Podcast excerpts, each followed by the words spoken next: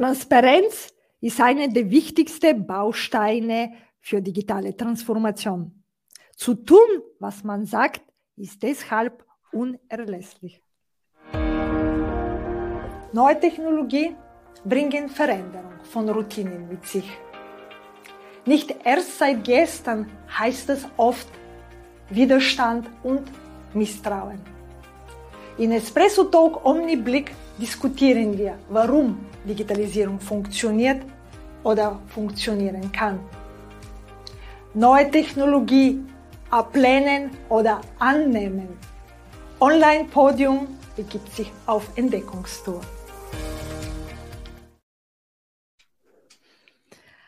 Einen schönen guten Tag, Sabine, und ich starte gleich mit der ersten Frage. Wie viel von deinem Verhalten oder für deine Gewohnheiten hast du schon bereit, weil du bist jetzt mittendrin in Digitalisierung, hast du schon bereit geändert, in deine Branchen arbeiten zu können oder dich wohlzufühlen das, in das, was du tust? Ah, das ist eine super Frage, Margarita. Ähm, ich bin in, meinem, in meiner beruflichen Karriere ähm, zweimal komplett disruptiert. Äh, das, einmal, das eine Mal freiwillig, indem ich ähm, mich entschlossen habe, mehr zu lernen und mehr tun zu wollen in Sachen digitaler Transformation und bin von einem sehr tiefen Fach-Know-how in der Telekommunikation nach vielen Jahren in die IT-Branche gewechselt.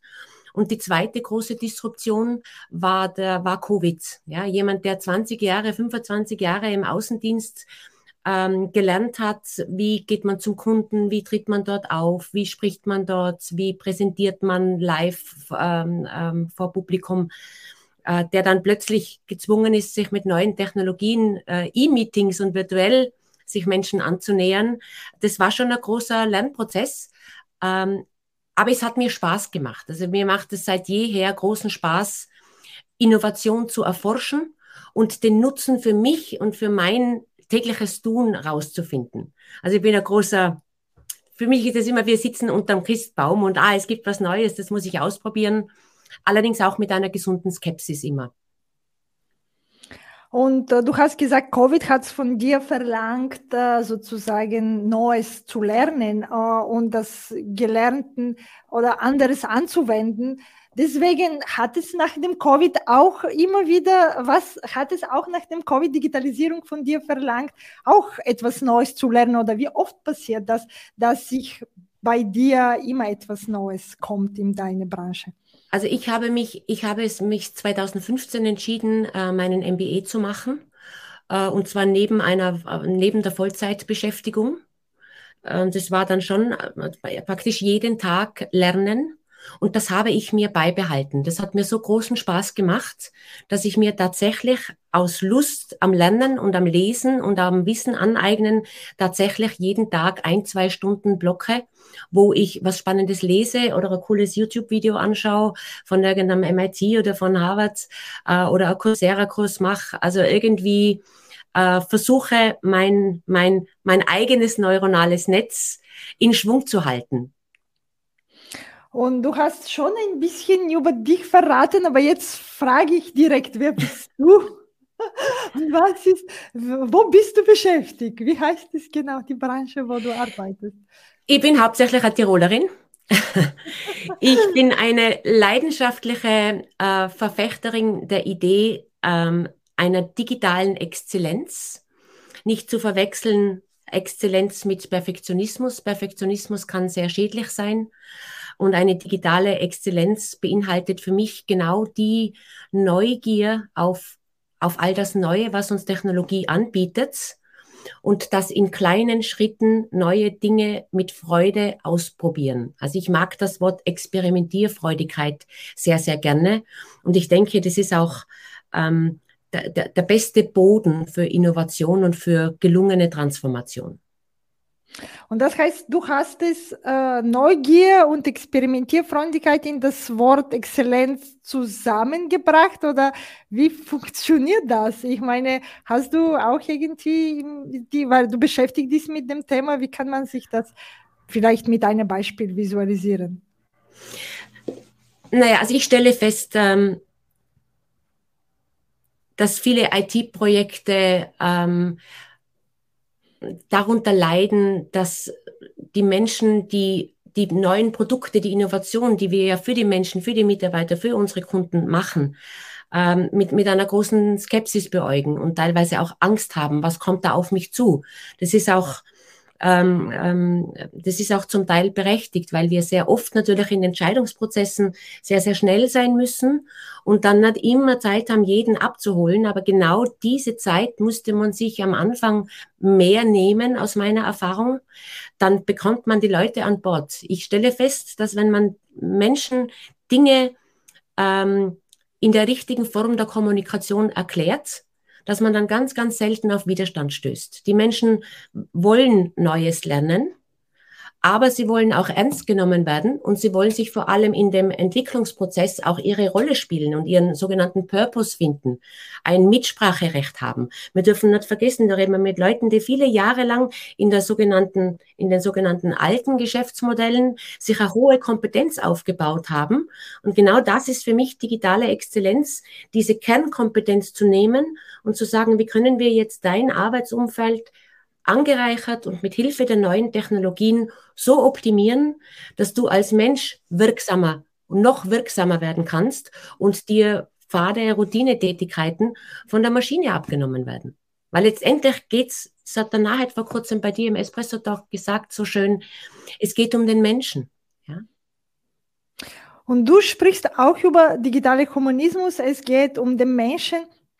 Und das hast du auch ganz schon, diese Exzellenz, die Menschen, die wissen, sozusagen die alte und die neue Wissen vielleicht äh, in eine andere Form zu verbinden und zu vermischen. Und du sprichst auch für die Transparenz und offene Kommunikation zumindest. Ja. So habe ich es interpretiert. Hat das nicht die offene Kommunikation auch sehr viel mit dem Transparenz, weil wenn wir dem Leute richtig ja. erklären, das heißt, wir müssen offen sein und transparent über diese Prozesse oder über diese neuen Geschäftsmodelle sprechen. Äh, richtig. Und aus meiner Sicht ist die Transparenz in zweierlei Hinsicht sehr wichtig. Zum einen ähm, damit wir unsere, alle unsere Team-Members, alle unsere Mitarbeiterinnen an Bord bekommen und die uns auch offen sagen, wo sie ihre eigene äh, Kompetenz sehen und wo sie noch Unterstützung brauchen oder was sie nicht verstehen. Genau hinhören. Die Leute machen das viele Jahre, die haben immer gute Ideen dazu. Und zum Zweiten dürfen wir eines nicht vergessen. Digitale Geschäftsmodelle machen äh, jedes Unternehmen äh, sehr durchsichtig und transparent. Das heißt, es ist, es geht heute nicht mehr durch, etwas von sich zu erzählen und als Unternehmensvision oder auf der Website oder auf Hochglanzfoldern schön darzustellen, weil der Kunde wird im digitalen Geschäftsmodell sehr, sehr schnell spüren, ob wir ob wir Handschlagqualität haben, da ist die Hand, Handschlagqualität haben und auch tun, was wir sagen.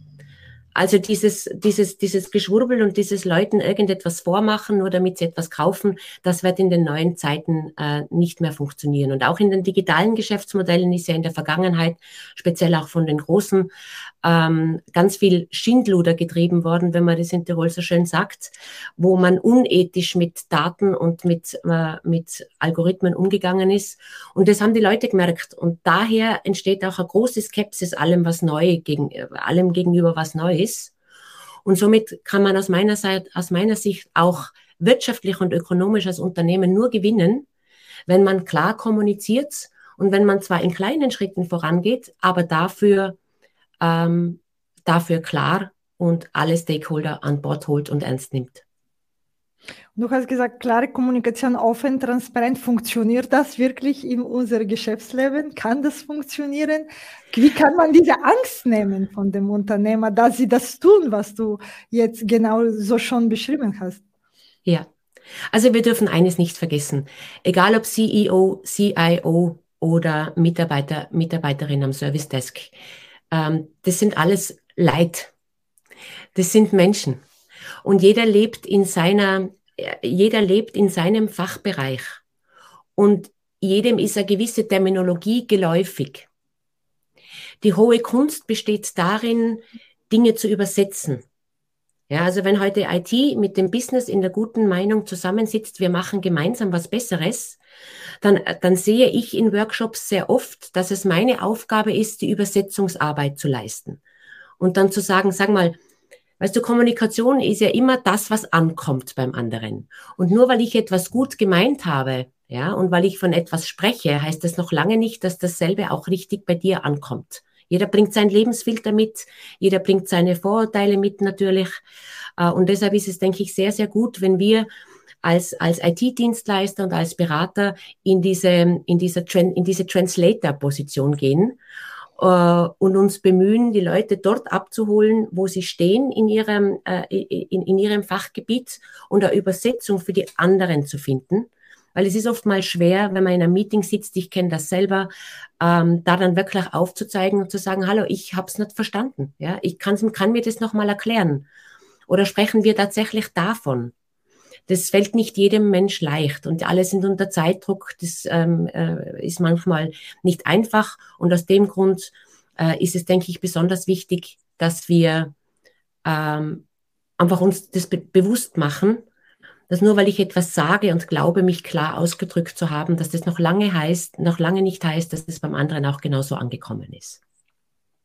Und ich stelle jetzt eine sozusagen eine Zwischenfrage, die vielleicht nicht ganz mit dem Thema, aber ich finde, es passt äh, gut dazu. Äh, zu, äh, weil die künstliche Intelligenz, du hast gesagt, Übersetzerrolle und wir wissen, Sprachen äh, sind unterschiedlich. Kann die künstliche Intelligenz auch so eine Rolle übernehmen äh, mit dem äh, ChatGPT oder vielleicht auch mit einer neuen äh, Technologie uns quasi durch alle Quellen, die irgendwo gespeichert sind, diese Wissen zusammen, zusammen und zu übersetzen, dass es jeder versteht? Also ich denke, künstliche Intelligenz und ChatGPT und viele andere sehr, sehr spannende KI-Tools, die im Moment entwickelt werden, hegen das große Potenzial, dass auch Nicht-Techniker und dass auch Menschen, die nicht jahrelang Wirtschaftsinformatik studiert haben und die nicht keine Ahnung von Coding haben, äh, heute sehr leicht mit diesen neuen Tools ihr eigenes Arbeitsumfeld optimieren können. Ich denke, es gehört in jedem Fall dazu, dass wir uns alle bewusst machen, dass wir ein großes Grund-Know-how haben müssen, wie Daten funktionieren. Ja, was mhm. sind Daten und wie werden Daten verarbeitet? Letztendlich macht künstliche Intelligenz ja nichts anderes, als nach, nach einer bestimmten Regel, die ich hier vorgebe, ähm, sehr, sehr schnell äh, einen Befehl auszuführen. Und selbstverständlich sind diejenigen, die die Regel machen, diejenigen, die die Daten bereitstellen. Wir Menschen sind nun mal fehlerhaft. Das macht uns ja auch so entzückend. Äh, und gerade aus dem Grund ist es wichtig, dass wenn wir mit künstlicher Intelligenz arbeiten, dass wir ein Grundverständnis dafür haben. Wer hat das gecodet? Wo kommen die Daten her? Wo liegen die Daten? Wie funktioniert das grundsätzlich? Und dann extrahiere ich raus, was nutzt es mir? Cui bono? Was bringt es mir persönlich? Ich muss nicht im Detail verstehen, wie die künstliche Intelligenz funktioniert. Dafür gibt es äh, gibt's Top-Profis. Aber ich muss schon äh, eben in der Eigenverantwortung bleiben und darauf achten, äh, wie bewege ich mich? Was hat das für Auswirkungen? Äh, und wie nutze ich Tools klug? So dass sie meinen Arbeitsalltag unterstützen oder mein, mein, mein generell mein Leben unterstützen äh, und nicht blockieren oder mir Angst machen äh, oder ich Gefahr laufe, dass Dinge über mich bekannt werden, die ich so nicht möchte. Und ähm, du hast schon äh, sehr viel äh, die Thema gesagt, aber vielleicht äh, so kurz zusammengefasst, weil es geht auch im Datenbereich. Was kann Digitalisierung noch tun, dass für deine Branche, aber vielleicht auch, was du ganz gut gesagt hast, diese Grundkompetenz, was, wie funktioniert die Datenbearbeitung, das ist nicht nur die Leute, die in dieser Branche arbeiten, aber auch jeder versteht, weil das ist mhm. wirklich jetzt eine Grundkompetenz, weil wir arbeiten täglich oder täglich mhm. mit unterschiedlichen Daten. Mhm. Also ein Satz, den ich, den ich in fast jedem Gespräch mit meinen Kunden immer wieder anbringe, ist, Leute, äh, sind wir uns darüber einig, dass Daten nicht 0 und 1 und Zahlenreihen im Excel sind, sondern Daten sind, sind ähm, Emotionen. Daten ist das Verhalten von Menschen. Daten sind vor allem ein großer Vertrauensvorschuss. Daten sind nicht nur KPIs und Steuerungstools. Daten sind hauptsächlich ein großer Vertrauensvorschuss. So wie wenn ich dir die Hand reiche und wir auf etwas einschlagen. Ja, das macht was mit uns Menschen. Und es muss uns bewusst sein. Wann auch immer uns Menschen ihre Daten zur Verfügung stehen wollen, gehen wir eine große Verpflichtung und eine große Verantwortung damit ein. Und um, um auf, die, äh, auf den ersten Teil deiner Frage zu antworten, Digitalisierung hat für mich, wenn wir sie klug nutzen und transparent damit umgehen und mit dem Verantwortungsbewusstsein, äh, dass wir mit der Datenhaltung übernehmen, äh, an die Sache rangehen, dann hat die Digitalisierung die Chance, tatsächlich unsere, das klingt jetzt so ein bisschen nach Weltfrieden, aber das hat tatsächlich den, äh, das Potenzial, dass wir die großen globalen Probleme mit Hilfe von Maschinen, mit Hilfe von künstlicher Intelligenz, mit Hilfe von digitalen Tools tatsächlich schneller und besser den Turnaround schaffen können. Du hast etwas äh, ganz äh, Schönes gesagt, äh, wenn ich, zumindest habe ich so interpretiert. Wir kennen es, im, weil Digitalisierung funktioniert nicht seit gestern und es ist immer noch leicht, um Daten zu kommen, weil äh, das heißt, die Vertrauen, dass die Daten gut verarbeitet sind oder gut weiter gesammelt und es ist immer noch zu groß. Und das heißt, je mehr wir darüber ja. wissen, eher langsamer kommen die Daten und die Informationen. Ja. Und das ist vielleicht wirklich ein Prozess, die wir, weil die Handschlag am Anfang ein Kind gibt jeder eine Hand, weil es ist mit alle die Welt drumherum zufrieden. Vielleicht nur, wenn das etwas wehtut oder so, aber ansonsten ist es ganz einfach. Man muss sich nicht Gedanken machen, muss ich jetzt, sollte ich nicht jeder Mensch ist gut, aber wenn die Emotionen im Spiel kommen, wie du gut gesagt hast mit dem Zahlen, dann vielleicht sage ich, ah, ich probiere es, die Hände in den Taschen zu stecken ja. oder was immer ich mir ja. von der Situation raus zu äh, manövrieren, ja. quasi in eine andere Richtung oder vielleicht Richtig. einen Termin abzusagen. Und deswegen, das ist ganz schon diese Emotionen und das, dass wir noch so viel lernen müssen und genau um diese Datenverarbeitung ja. und wie das funktioniert, um diese Verla Vertrauen noch mehr zu gewinnen oder so zu bleiben oder ja. vielleicht zu verlieren was das ja. auch passieren kann. Richtig. Wenn wir die Ideen nämlich fertig denken, wenn uns mal bewusst geworden ist, dass Daten eigentlich das Vertrauen unserer Kunden sind, dann wissen wir auch und auch das Verhalten äh, der Vergangenheit widerspiegeln, mhm. dann wissen wir auch, dass wenn wir uns nur auf Daten verlassen und nur Big Data verarbeiten und nur die Maschinen selber lernen lassen aus, aus Datenbeständen, die wir heute schon haben, dann schreiben wir, dann zementieren wir ja die Vergangenheit fest. Und das ist eine große Gefahr, weil wir wollen ja, äh, wir wissen ja alle, dass wir in der Zukunft das eine oder andere anders machen wollen. Ja? Stichwort Nachhaltigkeit. Das heißt, wir haben schon sehr wohl die Pflicht und das Recht und uns im Vorhinein zu überlegen, was sind unsere 10 Golden Rules, nach welcher Ethik wollen wir arbeiten, was ist unser, wofür stehen wir, wofür wollen wir nicht stehen. Wir wollen nicht alles machen, was Technologie uns ermöglicht. Die Maschine ist neutral. Und wir wissen, es ist uns bewusst, dass die Daten, die wir haben, die Vergangenheit reflektieren. Und dann stehen wir dazwischen und können sagen, wir können aber unseren Algorithmen, unseren Regeln, die können wir selber festlegen. Das wird uns nicht der Staat und nicht die EU und nicht die Gesetzgebung so weit einschränken, sondern es, es wird jedem Geschäftsinhaber äh, und jedem Team selber überlassen bleiben, sich einfach so, ein, so eine Art inneren Kompass zu überlegen, um zu sagen, wer, wer wollen wir sein? Und das können wir dann sehr, sehr gut in Regeln festlegen und dann sagen, okay, das sind die Daten der Vergangenheit, da wollen wir hin und dann probieren wir in kleinen Schritten, kommt das gut an bei den Leuten, funktioniert das, müssen wir da nochmal drauf schauen. Also dieser sogenannte iterative Prozess ist in Zeiten wie diesen enorm wichtig. Man kann heute nicht mehr sich hinsetzen und sich eine drei bis fünf Jahre Strategie aufzeichnen und dann marschieren alle los äh, in dieselbe Richtung, sondern äh, in den digitalen Zeiten und wenn es um Innovation geht, wenn ich neues Terrain erkunde, muss ich vorsichtig gehen. Und da setze ich jeden einen Schritt vor den anderen und stelle regelmäßig fest, ob ich meine Gruppe, mein Team äh, nicht verloren habe und noch alle da sind.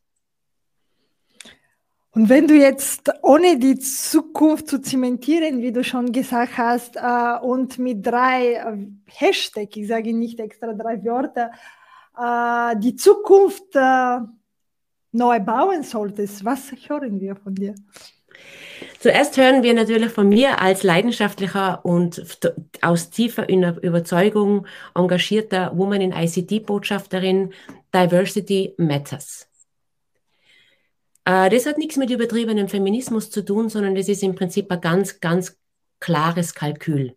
Wenn ich Produkte bauen möchte, die möglichst äh, von einer breiten Masse an Menschen äh, Anklang finden sollen und akzeptiert werden sollen und gerne genutzt werden sollen, dann sollte ich auch mit einer möglichst diversen, heterogenen Gruppe äh, meine Strategie und meine Regeln aufsetzen. Das ist eigentlich ganz klar. Und bei einem Frauenanteil von 18 Prozent in der IT und in den, in den Fächern Woman in AI, also in den Fächern künstliche Intelligenz und in den Fächern Woman in Cybersecurity, ist der Prozentzahl, die Prozentzahl noch weniger. Egal welche homogene Gruppe ähm, verliert sich über kurz oder lang in einer Bubble. Ja, weil man versteht sich gut, da kann man schnell Entscheidungen treffen, wir sitzen alle in einem Boot, geht schon gemma. Natürlich ist eine heterogene Gruppe ähm, schwieriger zu moderieren. Aber dieser Aufwand lohnt sich, denn besser wir stellen uns die kritischen Fragen im geschützten Raum, als wir äh, bringen etwas auf den Markt, das uns dann womöglich um die Ohren fliegt oder das von einem Großteil der Bevölkerung einfach nicht verstanden und nicht akzeptiert wird. Das ist widersinnig, das ist ökonomisch nicht wertvoll. Und was sind die anderen zwei? Hashtags hast du gesagt. Oh ja, ich liebe Hashtags. Ähm, AI for Good okay. ist ein Hashtag, den ich, den ich, äh, den ich sehr unterstützen kann. Äh, und ein wesentlicher Hashtag ist für mich auch ähm, natürlich das Thema Sustainability. Weil wenn wir von digitalem Humanismus sprechen, ganz wichtig, wir wollen den Menschen in den Mittelpunkt stellen. Und bei den Menschen meine ich einfach die Menschheit im Allgemeinen und die lebt auf einem Planeten, ist Teil von, von der Erde, ist Teil von einem Ökosystem. Ja, da gehört für mich alles dazu, was unser Leben auf der Erde so wunderbar macht. Digitaler Humanismus heißt nicht, ein Mensch wird in den Mittelpunkt gestellt.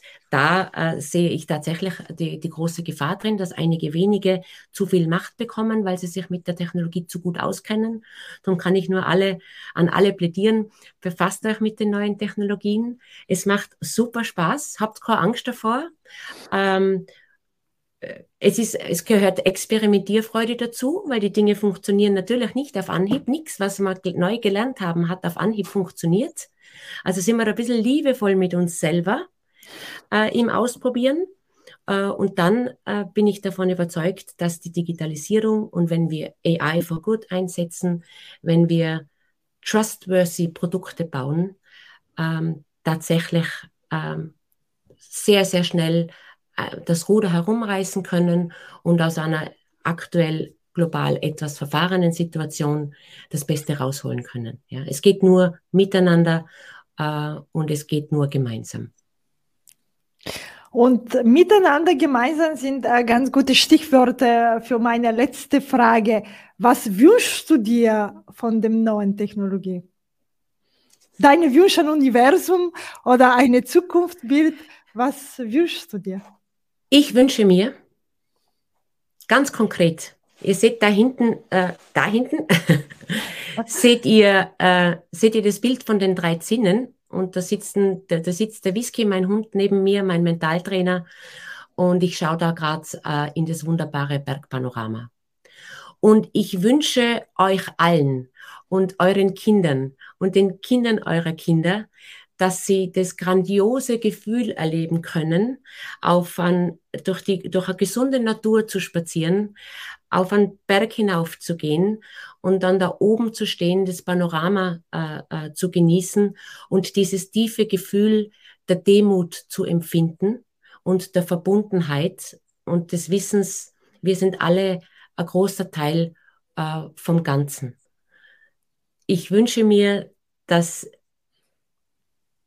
die Kinder, dass wir alle miteinander in einer gesunden, liebevollen, ähm, nachhaltigen äh, Welt leben können. ja, in der wir die Möglichkeit nutzen, dass wir das Thema Wachstum äh, und Stakeholder-Kapitalismus mit, mit, mit guten, gesunden Werten, die wir in der Vergangenheit, in den letzten tausend Jahren gelernt haben, befüllen und daraus ja, ein feines Miteinander kreieren, indem es uns alles so gut geht, dass wir gut und in Freiheit und selbstbestimmt autonom leben können. Weltfrieden. ich finde, es ist wirklich eine schöne Bild, die neue Technologie mit dem Natur und mit alles, was rumherum ist, zu verbinden und äh, sozusagen vielleicht als Hilfelein oder als eine neue Vokabular oder die E-Book oder was immer sie uns unterstützen dürfen, im, egal in welcher Form, äh, aber trotzdem, dass die äh, für viele diese beiden Welten, wo das für mich eine gleiche Welt ist, dass man es wirklich in ein neues Universum oder in einen neuen Weltfrieden, wie du schon gesagt hast, äh, zusammenbindet und wirklich beide in dem Computer oder in dem digitalen Welt zu schauen, aber trotzdem in dem Natur und wirklich den Wind zu spüren und nicht nur von einer Maschine, trotzdem von draußen. Und das, das, das finde ich wirklich ein sehr schönes Bild. Richtig. Diese beide in eine Welt zusammen wieder alles global zu betrachten und nicht jeder genau. extra. Jawohl. Danke vielmals für diese Inspiration und diese schöne Reise in, dem, äh, in deine Wunsch. Das, das finde ich sehr schön. Danke vielmals. Vielen Dank für, für die Einladung, Margarita. Hat großen Spaß gemacht. Bis zum nächsten Mal. Wenn es wieder heißt Espresso Talk Omni Blick. Deine digitale Mutmacherin Margarita Mischewa. Für mehr Digitalisierisch folge Online Podium in den sozialen Medien höre unsere Podcast oder lies unsere Vlog auf www.onlinepodium.at.